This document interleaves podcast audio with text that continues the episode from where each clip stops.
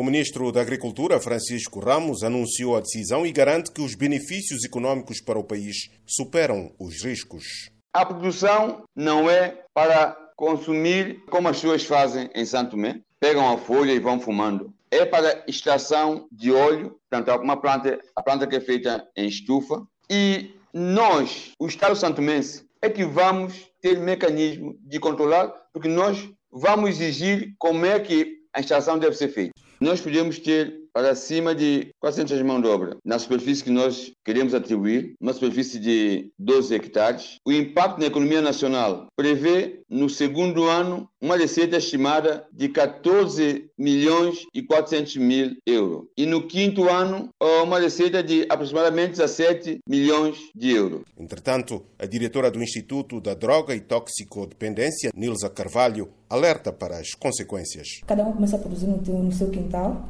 para vender, de certeza, e em vez de vender só para aquela entidade que é para fazer o trabalho para a medicina, pode também vender para outras pessoas. Uh, tem que haver um controle muito grande, caso contrário, o, consumo irá aumentar muito mais ainda. De acordo com o Instituto da Droga e Toxicodependência, a cannabis é a droga mais consumida em São Tomé e Príncipe devido ao seu fácil cultivo e o preço praticado, não obstante a proibição por lei. E como é um preço acessível, estão sempre a comprar. Enquanto as autoridades santomenses admitem a possibilidade de legalizar a produção da cannabis para fins medicinais, a psicóloga Dignalda Seita diz que o consumo desta droga no país está num estado muito preocupante. Meninos de 15, 16, é a faixa etária até 19 anos, quando chegam até mim como psicóloga, eles já consomem drogas sobretudo cannabis, por aí há dois, três anos.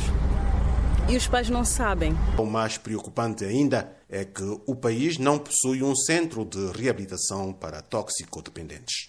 E geralmente nós temos que encaminhar para a psiquiatria. Há pais que dizem que não vão mesmo para a psiquiatria, que é, até eles usam a expressão que o meu filho não está doido e acabam não indo para lá por estigma, né? E os miúdos ficam à sua sorte. Oscar Medeiros para a Voz da América.